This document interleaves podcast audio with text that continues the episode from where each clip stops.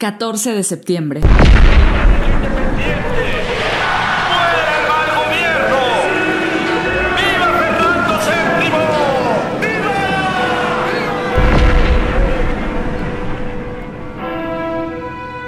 ¿Y ahora tú?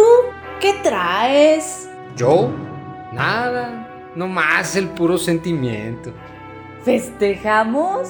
¡Pa luego es tarde!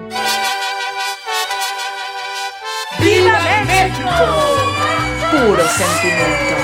Festejemos nuestra independencia. Orgullo de ser mexicana.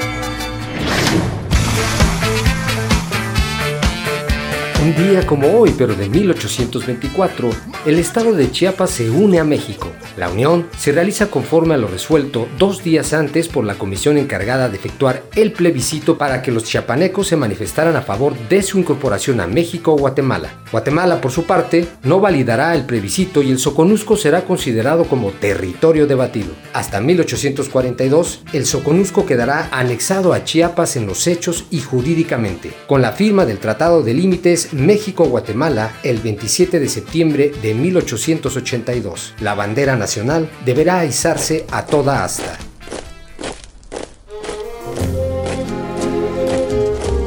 ...1847...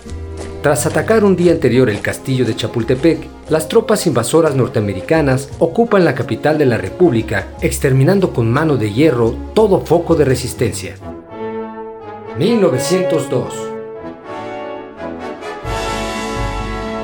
inicia la construcción del edificio de correos en la Ciudad de México, siendo el presidente Porfirio Díaz quien coloca la primera piedra. El proyecto y diseño del edificio fue obra del arquitecto italiano Adamo Boari, quien también trabajó en el inicio del Palacio de Bellas Artes.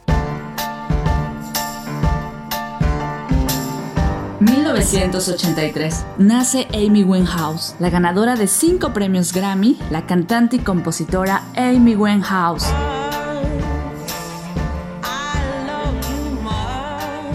Logró que no solo Reino Unido cantara sus canciones, sino todo el mundo. Su voz inundó y se impregnó en la esencia del soul, el jazz y, por qué no, del ska.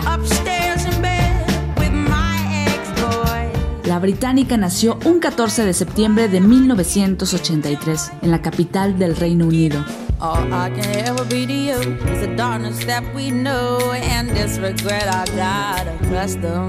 Con más de 12 millones de copias vendidas con su álbum Black to Black, Amy logra consolidar su estética en los escenarios. En lo alto de una carrera prometedora, se despide de esta tierra el 23 de junio del año 2011.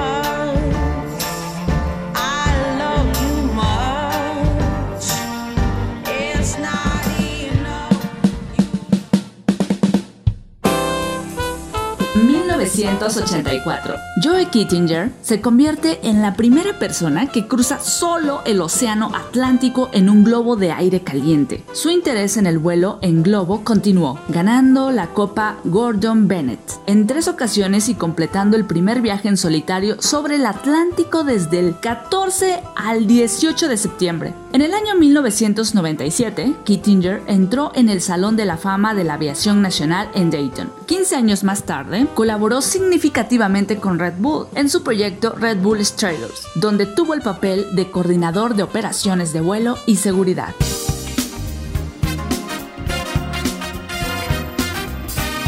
...1999 se lanza al mercado el álbum Amarte es un placer del cantante mexicano Luis Miguel. El vino es mejor en tu Amarte es un placer es el decimotercer álbum de estudio. Es un álbum pop con influencias de blues y jazz. Luis Miguel estuvo muy involucrado en la composición de las canciones en este disco. Fue asistido por compositores como Arturo Pérez, Armando Manzanero y Juan Carlos Calderón. Se lanzaron cuatro sencillos para promocionar el álbum Sol, Arena y Mar.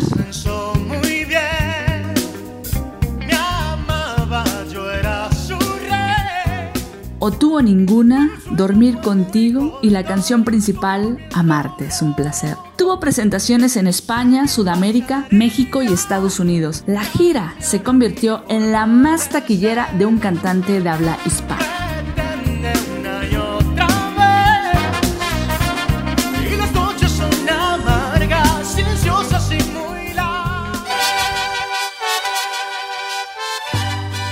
Tantos soldados para custodiar una pobre mujer, pero yo, con mi sangre, les formaré un patrimonio a mis hijos.